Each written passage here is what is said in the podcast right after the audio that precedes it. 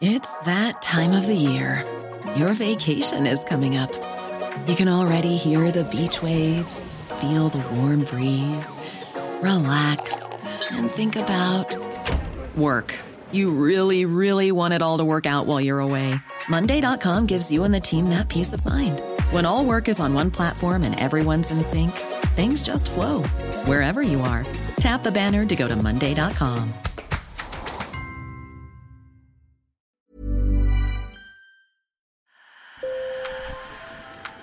Bonjour. Hello. Hola. Marhaba. Sur le fil, Le podcast d'actu de l'AFP. des nouvelles choisies pour vous sur notre fil info. Moins d'une semaine après le très violent séisme qui a frappé la Turquie et la Syrie, les critiques fusent contre le gouvernement turc pour la désorganisation des secours. Sur le terrain, le désespoir grandit alors que les chances de retrouver des survivants s'amenuisent. Le bilan jeudi soir s'établissait à près de 20 000 morts. Et le président turc Recep Tayyip Erdogan, qui joue sa réélection dans quelques mois, multiplie ses déplacements dans les zones touchées. J'ai appelé la chef du bureau de l'AFP en Turquie, Anne Chaon, qui a coordonné le travail des équipes de journalistes sur le terrain pour faire le point. Sur le fil. Bonjour Anne. Bonjour. Quelle est la situation là? Pour être honnête, c'est la question à pas poser parce que la situation n'est que détresse, désolation, désespoir, désespérance. C'est surtout la, vision euh, de villes totalement explosées dans lesquelles il ne reste plus rien. Il n'y a plus un bâtiment debout. Euh, tout est réduit à l'état de mille feuilles avec euh, potentiellement des dizaines de milliers de personnes sous ces mille feuilles de béton. Évidemment, ce sont des bilans qui ne cessent d'évoluer d'heure en heure au fur et à mesure que, que les secours progressent, que les grues déblaient les, les chapes de béton. Selon le porte-parole de l'agence humanitaire des Nations Unies, Jens Lerke, il reste encore une fenêtre de tir étroite. Il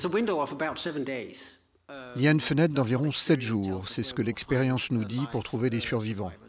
Cela peut arriver plus tard, mais il est vraiment essentiel que ces équipes se rendent sur place dès que possible.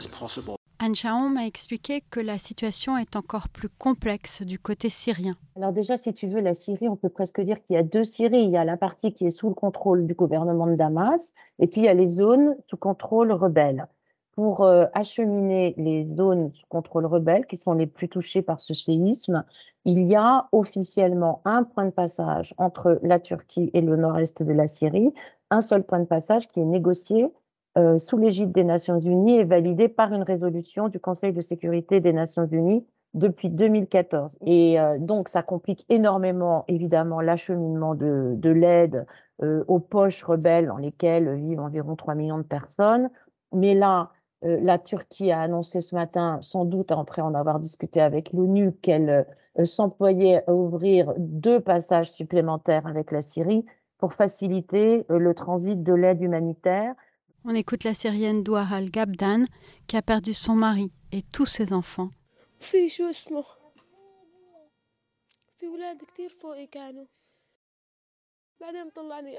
Mon frère m'a sorti et ils m'ont amené mon fils. J'étais soulagée. Au moins, il me restait un enfant. J'étais soulagée. Il m'a embrassée et me demandait des nouvelles de ses frères et sœurs.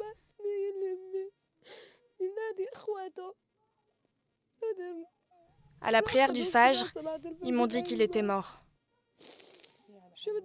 Après tout ça, que pouvait-il arriver d'autre Après avoir perdu mon mari et mes enfants.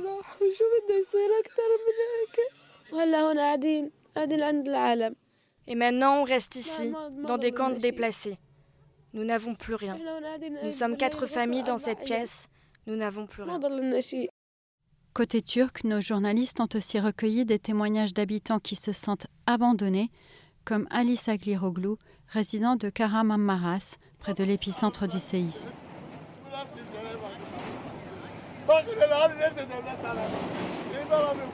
Regardez notre situation ici. Où est l'État? Où sont-ils? Je ne peux pas faire revenir mon frère des ruines. Je ne peux pas faire revenir mon neveu. Regardez autour de vous. Il n'y a aucun représentant de l'État ici. Pour l'amour de Dieu. Depuis deux jours, nous n'avons pas vu l'État. Ils n'ont pas apporté une seule brique. Euh, franchement, à partir de, mardi après-midi, les gens ont commencé vraiment à se, à se, à se rebeller, à râler, à s'inquiéter. Où est l'État? Que faites-vous pour nous? Pourquoi n'êtes-vous pas là? Pourquoi n'avez-vous pas déployé l'armée? Il y a une armée importante en Turquie, elle est puissante. Pourquoi vous ne l'avez pas envoyée? On est là, on est à main nue à essayer de dégager nos proches. Il y en a un qui nous disait J'ai retiré trois pierres au-dessus de la tête de mon frère et puis, et puis j'arrive pas à soulever le reste.